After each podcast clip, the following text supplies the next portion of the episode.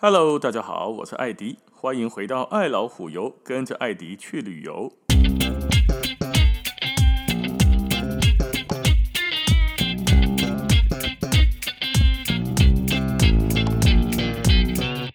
奥捷的第二集，我们今天往西边前进，往奥地利的第三大城萨尔兹堡来走走。萨尔兹堡在维也纳的西边，维也纳其实在奥地利的东边嘛，很靠近斯洛伐克。那么萨尔兹堡呢，就在中西部，非常非常接近德国。有多近？就像我们台北新北，或者是台北到五股，大概就这样了吧。十来分钟的车程，啪起来的鬼啊，就到德国了。所以有些人在安排行程的时候呢，去到萨尔兹堡，就会顺便到德国去玩一下。那对面的德国有些什么呢？就最有名的，大家应该都听过国王湖啦，啊，或鹰巢啊，就之前希特勒传闻。最后躲藏起来的地方哦，就在萨尔兹堡对面，德国边境过去而已，非常非常近，离慕尼黑也不太远啊，大概两个多小时的车程也就到了。那萨尔兹堡对观光客来说，最有名的就是什么呢？莫扎特、阿加莎电影《真善美》。《真善美》这个电影是很久以前的了，好像是一九五几还是一九六几年的时候演的嘛。里面就是演一个大姐姐，然后带着一群小朋友到一些风景很漂亮的地方去唱唱跳跳，很有名的歌曲啊，什么哆哆哆哆哆哆哆啊，我也不太会唱哦。还有那个什么有的雷有雷有雷伊哩那个。那么电影里面那位大姐姐呢，带着大家一起去唱唱跳跳的地方，有好大一部分就是在萨尔兹堡里面拍的。所以萨尔兹堡现在变成好多人呢，因为真善美的这个剧情场景啊，剧照就想要来这里朝圣，来这里看看哦，真善美那个拍的那些地方怎么这么美啊？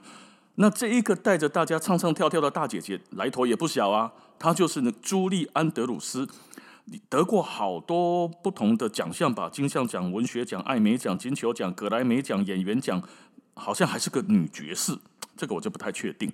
哦，那她气质很好啊！之前那个《麻雀变公主》演皇太后嘛，还是皇后，对吧？气质足好诶。那这一个场景里面最大最大的地方，就是在萨尔兹堡的米拉贝尔花园。萨尔兹堡其实可以玩的东西哈，也没有特别多啦，地方也不是那么大，就大概在河的左右两边。这一条河从北到南贯穿萨尔兹堡，叫做萨尔查赫河。萨尔查赫不是很好念哦，没盖河梁呢。哦，那这个河的右岸重点就是刚刚讲到的米拉贝尔宫的米拉贝尔花园。那这一个花园面积大概多少平？哦，当地人也可以拿着一本书，就坐在那个花园里面，找个凉椅坐下来看个书，消磨一个下午的时间。哦，也常有。那这一个花园里面呢，大家的走法大概是这样。从后门看，就是宫殿哈，看哦，表现的后门，那个后门就有剧照场景，七个人一起从下面冲上来，大家就会在那边哎，跟这个七个人一起摆同样的 pose 照个相，可以看到宫殿跟花园的一些造景，然后再下去有个喷水池，然后一群小朋友在那边绕圈圈，就是七个小朋友绕圈圈的那个场景，大家也会在喷水池照一照，然后它旁边这个树林啊、小森林或者是花园的整体的造型，其实也还蛮漂亮的。跟刚前一集讲的熊布朗宫的花园大小不一样，那个叫大气哦，很大，这个是小而美，没有那么大，可是很精致。完了，大家在这边大概待个半个多小时，照完相之后呢，通常就会往前门走，前门就有两尊立式的雕像，很有力哈，这个希腊很有很有 power man power 的这种雕像呢，斜斜的站在门口，两只手伸出来，大家就会来这边照一个最后米拉贝尔的像。而这个也是剧照很有名的场景之一。米拉贝尔花园大概一般三四十分钟哦，照照相就差不多了。河的右岸大概就米拉贝尔花园比较重点的，其他的呢几乎都在左岸。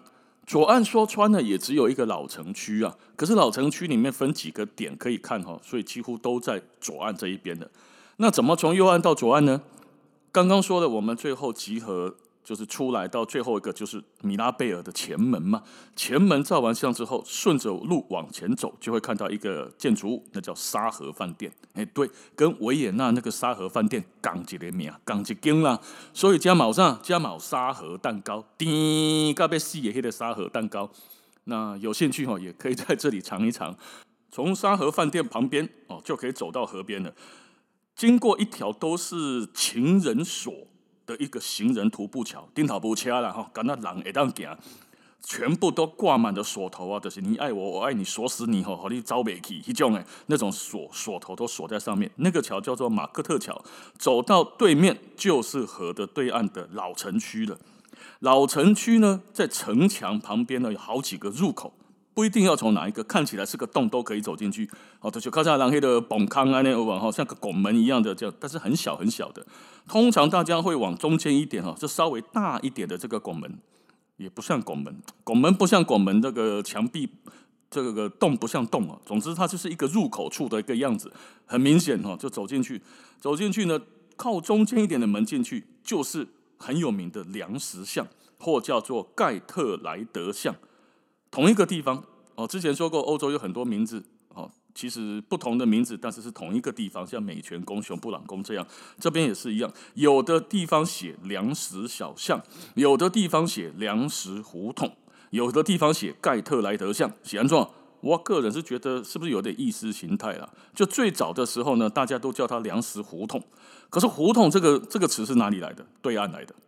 所以在台湾这边哈，写粮食胡同，哎，真有人就说这个胡同不是我们的用字啊，所以被改上改着行啊，粮食小巷不好念，最后干脆音译叫做上盖特莱德巷。所以你那几碟萨尔兹堡人讲，套盖盖特莱德巷最热闹，啊有人讲不是，是粮食巷最热闹。我来讲港籍的所在了哦。好，总之盖特莱德巷一进去就是它了。这个盖特莱德巷喜安那还昂呢？因为以前哦，这个地方萨尔兹堡旁旁边不就德国吗？德国南边不就巴伐利亚地区吗？所以在奥地利这一块，从中西欧这边要去到巴伐利亚的前进站，一定要休息嘛。卡扎尔伯伯格蒂啊，伯回基啊，要坐马车赶路赶路，总要有个地方可以休息的。哪里？就这里。这里是前往巴伐利亚之前的一个聚集地。那么现在叫它小巷哈。咔嚓咔嚓，实际上一个购物大街，叫做商场大街。大街有多大？就是今麦来讲，小巷有多小哦？三米宽，两个人倒在头看，吼，头对头，脚对脚，行啊都倒不落啊，人都别过啊。所以这个地方不大，以现在的标准来看，三米宽其实很小哦。可是那个时候算是很大的了哦。哦，那旅游旺季的时候，你要看哈，一句成语叫做啥？人山人海，摩肩擦踵。哦，因为呢，三米宽啊，无工作跨足大，对吧？那这一条小巷是安怎诶这么吸引观光客呢？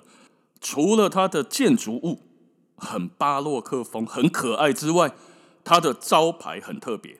下面一个招牌呢，就迄个人店名吼，门口在扛个招牌，有某某眼镜行啦，某某水果店啦，这种的扛棒，咱的扛棒拢塑胶，它那个时候就是铁做的哦。而且做的造型都不一样，很可爱。比如讲，哦，你看到这个上面，诶，是招牌是一双鞋子的样子，安尼来对应该是咧卖鞋啊啦。那招牌呢，如果像一只鱼一样啊，还是一只龙虾这样，完了来对应该是咧卖海产呢，海鲜餐厅之类的。啊，有些人就来玩那种招牌猜猜猜看的游戏啊。啊，对啊，呢，在下面物件有一个人端着一个盘子，这是餐厅吗？啊，是咖啡厅？啊，是在卖盘啊？搞了半天，他是在卖帽子。哦，就这个招牌有些很做的很有趣，而且很可爱，就吸引了很多人来这边呢看招牌。那当然知道嘛，人潮就是钱潮，所以呢，人潮一多，精品就进驻了。哦，来卖衫的啦，卖表啊啦，卖鞋啊啦，那些 LV 啦、Prada 啦，或者是什么劳力士啦，这些的话就开始进驻在这边。那精品越多，当然人潮也就更多，餐厅也就越多，所以这里的整个就热闹起来。哦，那偏偏它又只有三米宽，三米的跨度呢，所以看起来人啊就很多很多。哦，那看起来就很热闹啦，对吧？那另外一个人很多的原因哈，底下的盖特莱德巷写那叫杰郎呢，还有一个原因就是莫扎特底下出事了。哦，那个音乐神童四岁会作曲，五岁会干嘛哦？这种这个音乐神童呢，就在这里出生。粮食胡同就盖特莱德巷九号都是一个出生地。那从中间那个门一进来哈，就是城城墙的那个门一进来老城区，面对看到的那个黄色的房子就是九号，所以黑的时黑黑的时候在做贼狼，下面又刚好是一个超市，旁边是个咖啡厅，都叫莫扎特。超市不是，超市是另外超市连锁的名字，可是里面卖的很多东西也都莫扎特。啊，一栋楼楼顶，可是莫扎特出席的所在，以及他十七岁之前到维也纳之前都住在这里。所以好多人就来这里朝圣啊，要进去看一下小莫啊。啊，小莫小莫进去看他哈，门票要十二块欧元。好盖呃，key gap 旺仔哦，那参观出生地或者是故居，每个地方大概都差不多嘛哈，看看他以前的住的地方啦，用过的东西。比较特别的是，这里会一直放着莫扎特的曲子，给每一个买门票进来的观光客听。在莫扎特出生的地方，莫扎特住过的地方，听着莫扎特做的曲子，感觉呢，这是一种意境，即将 feel 啦。那么说到莫扎特的出生地呢，很多人觉得莫扎特是奥地利人。因为在萨尔兹堡出生跟长大的吗？对吧？可是严格说起来，他并不是。不是哦。首先呢，他的父亲是个道道地地的德国人。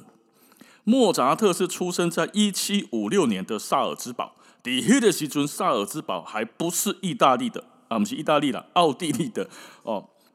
萨尔兹堡那个时候是属于神圣罗马帝国的萨尔兹堡公国总主教区。在莫扎特过世的十四年之后的一八零五年，才划归给了奥地利。所以，那个时候莫扎特炸的已经贵星体啊！哦，所以按那个小矿麦啊，他爸爸是德国人啊，他出生跟生活的时候也都是神圣罗马帝国的时代啊。等到他过世了之后，这个地方才被归为奥地利，所以大家就说他奥地利人。安内西说得通，也有点说不通了哈，看用什么角度去看他。那说到奥地利人觉得这个莫扎特的出生地跟他的归属国籍归属尴尬哈，另外一个人更尴尬。黑人叫什么人？黑人叫做希特勒。大概基本上都尴尬讲哈，希特勒这个德国杀人狂魔啊，纳粹狂魔是德国人。奥地利这个音乐神童小清新代表是奥地利人。其实如果按照真正的这样排法哦，多得病呢？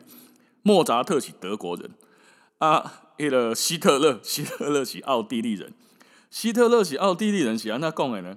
希特勒是一八八九年四月二十号出生的，出生在哪里？出生在奥地利边境城市布鲁布劳瑙布鲁瑙的一个小客栈来的。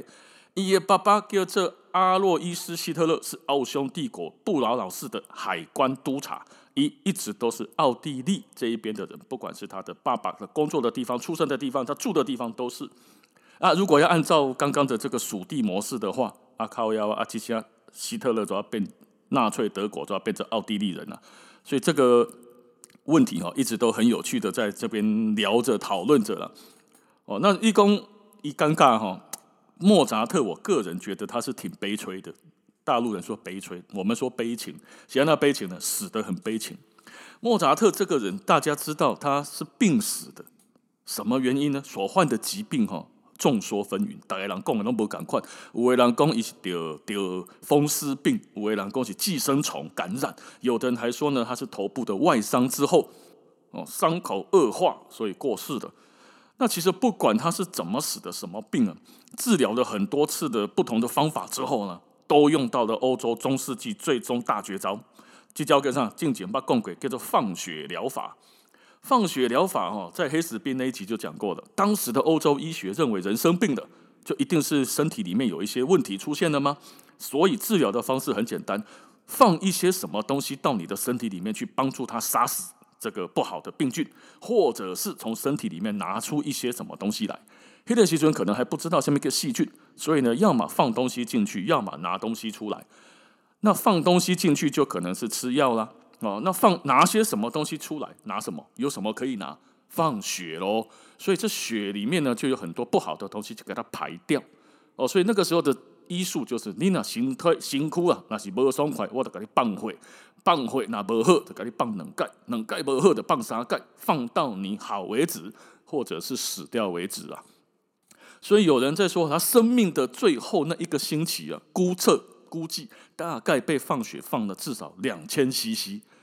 所以那个时候，有一个小阿姨吧，阿姨她就跟那个叫索菲、索菲亚、索菲亚的这个阿姨有记录过哦，说哈，医生们呢，他们呢给她放血，再给她头部做冷敷，但随后呢，莫扎特他就变得很虚弱，使不出力气，鬼形窟窿不烂，最后失去了知觉，然后就再也没有醒过来了。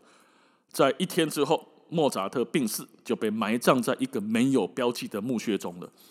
所以以现在来看哦，莫扎特应该不是病死的，是失血过多而死的吧？哦，猜测了，哦，猜测。所以到最后也很悲情啊。那老城区呢？哦，除了莫扎特之外，还有另外一个卖点——主教座堂。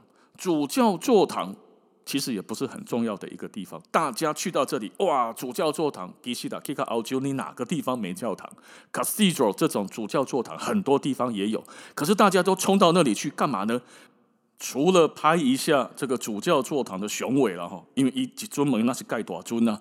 哦，很大的一个建筑物，然后放在那个老城区哈，头都要讲的嘛，最热闹的小巷不过三米宽，在那么一个小小的地方呢，突然出现了一个很宏伟的大教堂，那当然有一个视觉上的落差了。那除了这个之外呢，大家去到那边哈，一定会到教堂的对面去啊，那买巧克力。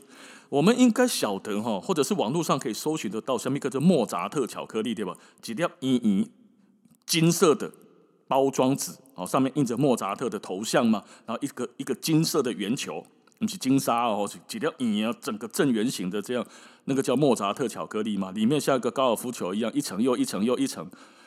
那那个巧克力呢，一般来看到都是金色的啊，金色的钱呢，秀给背后观光客，机器做的巧克力，真正的莫扎特巧克力的创始者元老哦，本尊始祖是银色的。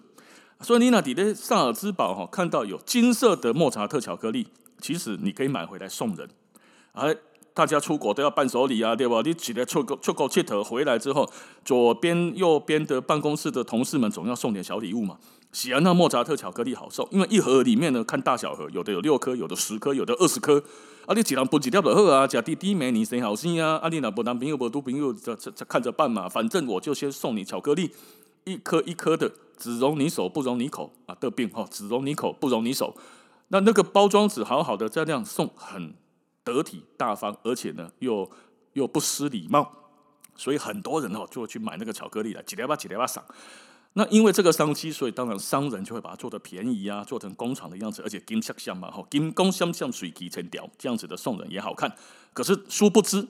来到萨尔兹堡，一定要去买银色的，银色的那个。首先哈，银色的这一个莫扎特巧克力呢，每一颗它都不是正圆形的，上面有都一个凸点，捧起来。喜安娜呢，因为它全是手工的，手工的巧克力挤挤挤挤到一个圆球状的那个那个模具里面的时候，到最后一定要把它切断拉起来嘛。那个地方切断拉起来的地方，就会有一个隆起，哎，膨起来。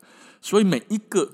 正圆形的金色巧克力，黑龙吉黑龙吉吉压出来的，但是手工的银色的巧克力呢，它就一定是有一个小凸起。那么在萨尔兹堡的主教座堂的对面啊，那家 First 的这一家巧克力店，就是银色手工莫扎特巧克力的创始本店。所以来到这里的观光客都会干嘛？来买真正的手工巧克力啊！好，所以这些呢，你要买回去送人也可以。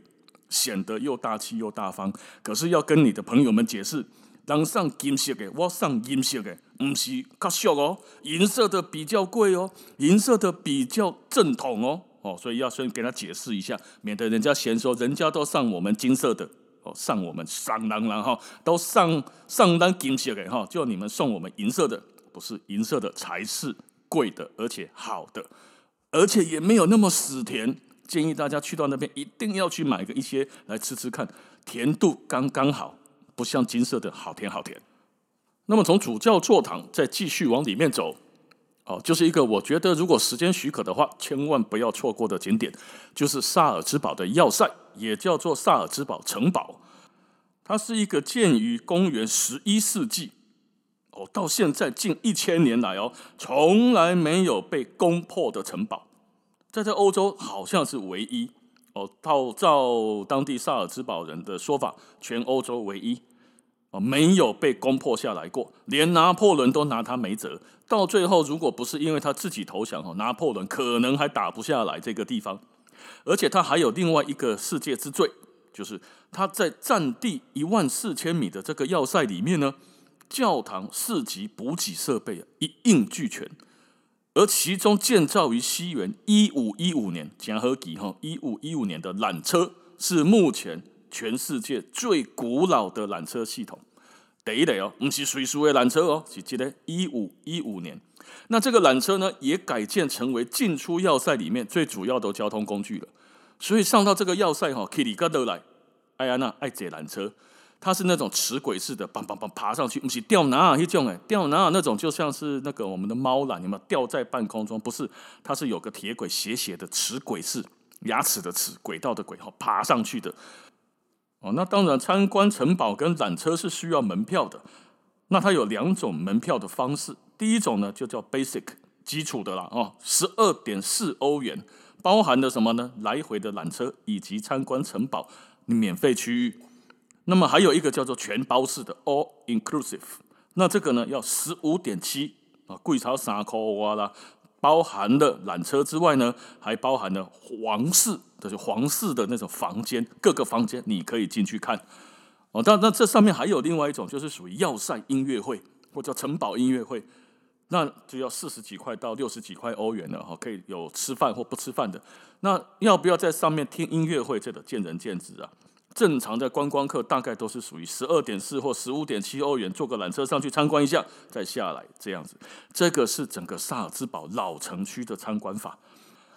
哦，从米拉贝尔花园哦开始呢，经过沙河饭店，到老城区的入口，到盖特莱德巷，到主教座堂，到莫扎特出生地，到买手工 First 巧克力，一直上到城堡要塞这样下来。阿尼亚瓦固一天呐、差不多，如果只有半天哈，会有点赶。那如果有一整天的时间呢，会会很轻松哦。所以大概至少，如果要安排萨尔兹堡这个行程的话呢，至少至少至少午餐到结束住在萨尔兹堡，安呢至少比较合理一点。可以的话，最好是一整天哦。那我个人是不太建议从维也纳冲萨尔兹堡当天来回，因为哈想逛，你那是被塞车，从维也纳直接有那个一日游的。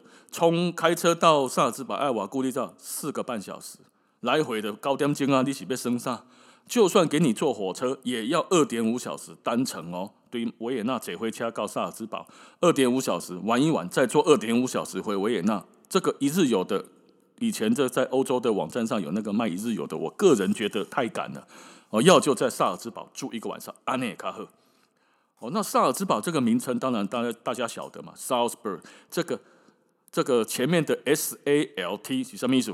盐巴，所以这里以前呢是干嘛？是产盐的，所以在这个地方呢就有一个很有名的行程，叫做盐矿的探险，或者是盐矿的观光。那这个盐矿呢，在萨尔兹堡旁边哦，就有两个，一个是在哈莱因的地方，另外一个呢就是在德国边界的对面哦。边界是人为的嘛哦，但是呢，这个盐矿的采集呢，那是自然的。所以有一个地方是从德国进去，有一个地方是从奥地利进去，同一个盐矿左右两边的不同的入口。那从奥地利过来的萨尔兹堡下来，当然是去奥地利比较近的那个叫哈莱因。盐矿的门票差不多哈二十五欧元，虽然听起来不秀啊，但是我刚刚讲价很值得。不管你是自由行还是跟团，盐矿一定要有，一定要去看一下，因为在很多地方，尤其台湾很少看到这个东西啊。原盐矿啊，在里面的矿坑里面的温度，全年大概维持在十五度到十六度之间，嗯，是盖热啊，哦，也也有点凉凉的哈，所以需要一点，需要至少有个薄外套。哦，那如果跟团去旅行社，当然就安排有导览的了。那如果自己去的话，你可以上网官网去预约，预约那个看你要哪一种语言哦。你那天有德文的德文团呐，听不的英文团呐，哦，会不会刚好凑到有中文团？很难说，中文不是他们原来就有的。哦，那它的玩法会是这样哦。你去到那个地方之后，先换衣服，换什么？换工作服，鬼书哎哈，从头到呃不是从头，就是上下半身是连在一起的那种拉链一拉拉起来的鬼尼啊一种哈工作服。穿工作服的原因是你到矿坑里面去，墙壁很粗糙啊，阿丽娜请连黑的丝质的还是什么材质很棒的，磨一下你就破掉了。所以穿那个工作服，第一呢保暖一下，第二个呢耐磨，磨掉磨紧哦，磕掉。磕掉弄掉弄不要紧哦，所以第一个一定要穿他的衣服，一定要换，算是干净了哈，不用不用烦恼啊。那个 size 他们也都有。完了之后呢，要去听什么安全讲座，老外都是这样子的，安全第一。所以呢，你不是说给你个安全帽你就往里冲，哦，带着钢盔往前冲。嗯，其他呢，听完安全讲座，我们总共要干什么？要花多久的时间？你会遇到什么？我先告诉你，而且你要注意什么？什么不能做？这样安全讲讲习完了之后，就要开始进去了。它会有一个铁轨小火车，哈，哎，说真的，就是一个长长的凳子一样。哦，长板凳，黑中刚刚丁桃姐在龟爷坐的坐在那个长板凳上面，下面这是铁轨，坐那小火车，噜地比黑的矿坑来对，然后呢，开始就要进入矿坑了，往前走一点之后，它就会什么，有两段式的溜滑梯，真的像溜滑梯一样哦，只是说那个溜滑梯哈，它是中间还有两条杠的，所以人等于是在那个滑梯上面要跨坐在这两条杠。这个滑梯是干什么用的？以前呢、啊，给那个矿工用的，矿工你们可以行行楼梯行嘞，安尼做忝的啊。哦，下楼梯这样走走走很辛苦，所以干脆就做两个溜滑梯，嗖转一个出来，就直接到达矿坑里面比较深的地方。哦，那这个溜滑梯也是很多观光客来到这里很喜欢玩的东西啊。哦，因为很新鲜嘛，穿着那个工作服溜这个工以前矿坑的滑梯下去。那这个滑下去之后就进入盐矿喽。那盐矿进去呢，就开始看一些矿坑啦，哦，看他以前怎么施工的啦，怎么采盐呐，哦，看看工具啊，还有一些盐制品。那走着走着还会看到什么边界？就是在这个矿坑，逃多少矿嘛？这边是德国，这边是奥地利，对吧？两个矿坑是左右两边进去而已，是同一个地方，同一个矿坑。所以走着走着，等下呢，得修度啊。所以从奥地利是奥地利的这边进去哦，就看到德国的边界。来公好，看到德国边界，我们可以回头了。现在比较没有关系，因为欧盟申根签证了。咔嚓哦，都起的时阵，你那没德国签证，不要多贵啊，要赶紧动起来。哦，就说你有奥地利签证，没有德国签证不行，啊，你就过不去，那是一个国家的边界，但现在就无所谓了。不过也不用走那么远哦，就看完了，走到那个地方也差不多走了半个多二三十分钟有了，就要回头看另外一个地方，下面地下湖。地下湖呢不是自然产生的哦，地下那个湖很大，要坐船，要坐船就要一直走去看一下它以前采边在湖地下那个水湖里面哈采盐巴的那个。它有一些示意图，或者是以前告诉大家它怎么做的。那喜安纳加尔加尔湖呢？因为原本在这里的盐矿是人工下去开采，然后再运输到地面上来。后来呢，在萨尔兹堡有一个大主教啊，他开始想要大规模的开采这边的盐矿，所以有一种方式叫水溶解的方法，就在盐矿里面灌淡水进去，把这个管里面，然后呢，把这个盐巴哈溶在水里面，再直接抽水抽水哦，比搬。整块的盐盐巴块上来，好像轻松点吧。然后给挑聚起来之后，再加热的方式取得盐卤。